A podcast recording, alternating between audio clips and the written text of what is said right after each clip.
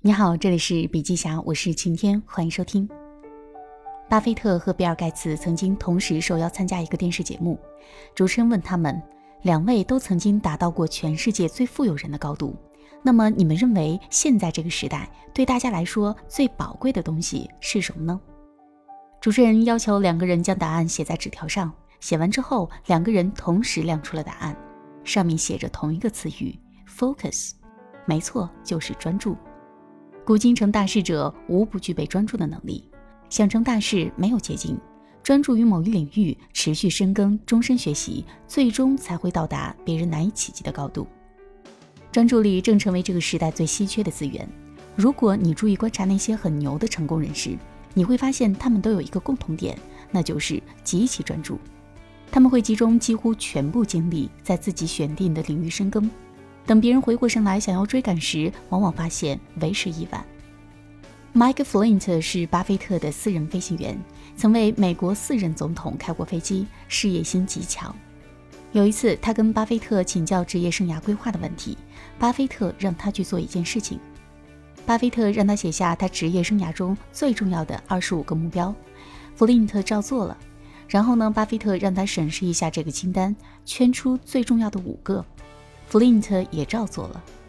现在呢，弗林特他有了两份清单，一个是职业生涯上最重要的五个目标，另一个是他认为比较重要的二十个目标。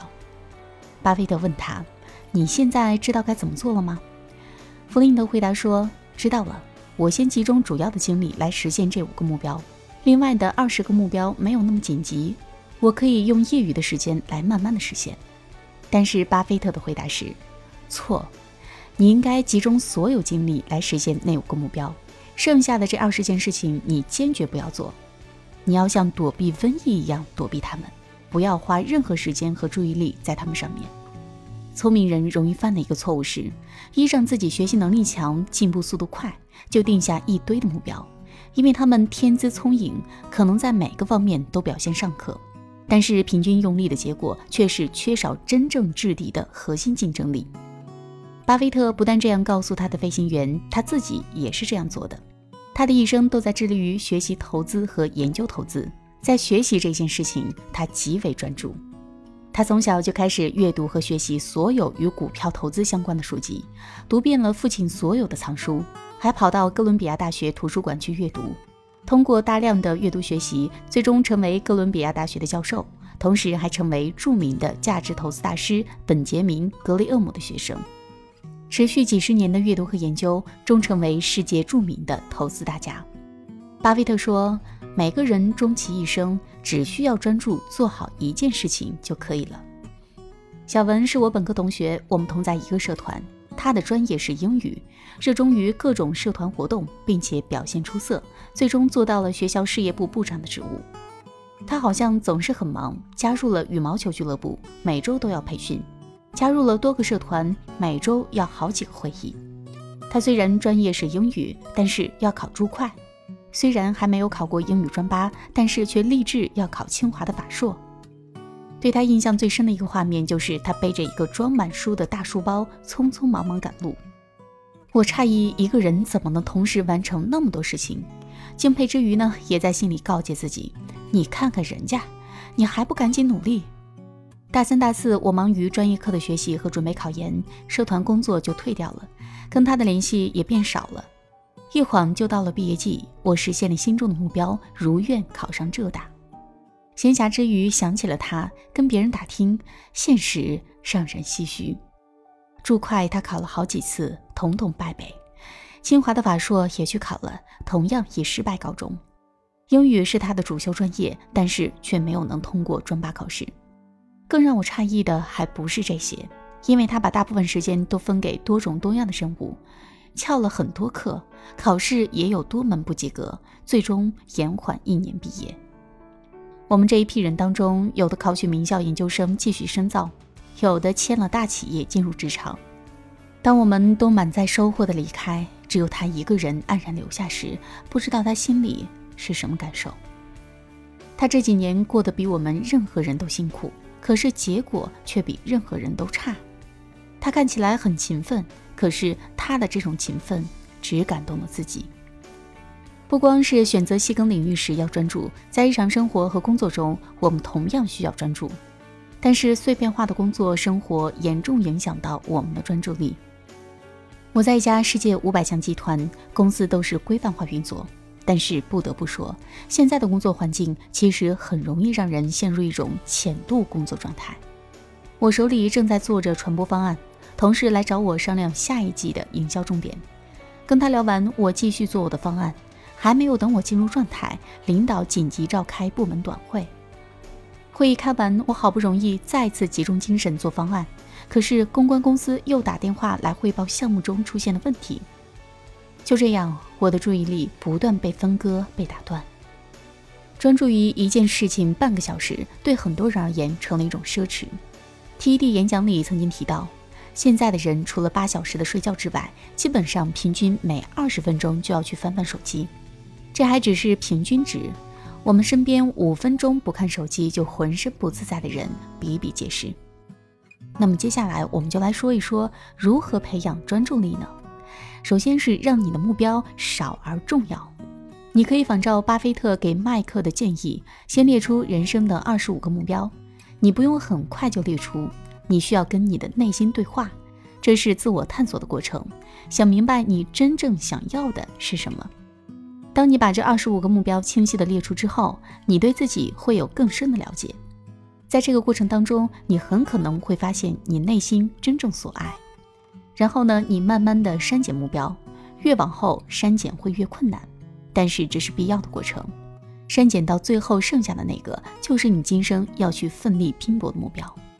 这个选择的过程不用急，可以慢慢来。但是，一旦选定之后，就不要犹豫怀疑。坚定的往前走。第二个呢是将你的目标进行拆解。我认识一位报文作者，写出了多篇十万加。他跟我分享了他是如何精进自己的写作技能的。他将写作分成三部分，分别是输入、模仿以及练习。第一步是输入，巧妇难为无米之炊。想要写出好文章，那就必须有大量的输入。所以他每天都坚持读书。每个月，他设置了专门的研究主题，按照计划，他进行了大量的主题阅读。第二步是模仿，在他写作之初呢，他将文章分解为立意、结构、标题和语言四大部分。每一天，他都会拆解报文的写作结构，归纳立意，收集文章金句，积累爆款标题。每天扎扎实实拆解五十篇文章，迅速扩充自己的素材库。第三步呢是练习。光说不练假把式。从决定写作那天，他每天雷打不动地写两千字，不论写好写坏，从没间断过。以前学习木桶理论，总觉得自己应该去补短板，但是现在的互联网时代，木板理论已经不适用了。这个时代不在乎你的短板有多短，而在乎你的长板有多长。坚持专注某一领域，才有可能弯道超车。一万小时定律大家都熟悉，讲的是人们眼中的天才，并非都是天资过人，而是付出了坚持不懈的努力。一万小时的锤炼是任何人从平凡变成世界级大师的必要条件。不论你最终确定的领域是什么，都需要去思考这个领域的核心技能可以拆解为哪些部分，然后呢，针对每一个部分有针对性的刻意练习。第三个是确定目标后，你需要深度工作。卡尔纽波特教授在《深度工作》一书中提出了深度工作的概念。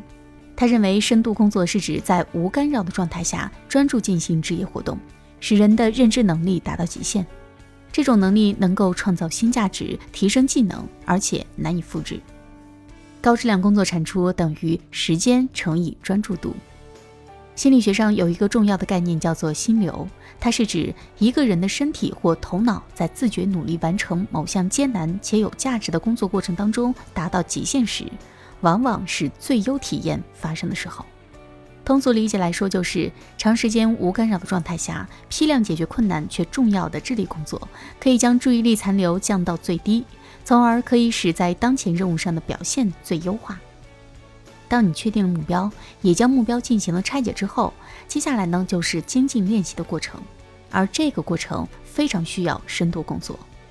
你可以汇总一下自己一天二十四小时里有哪些时间是可以被自己掌控而不受打扰的，也许是早起后的那半个小时，也许是晚上孩子睡后的那一个小时，也许是中午午饭后的那四十分钟。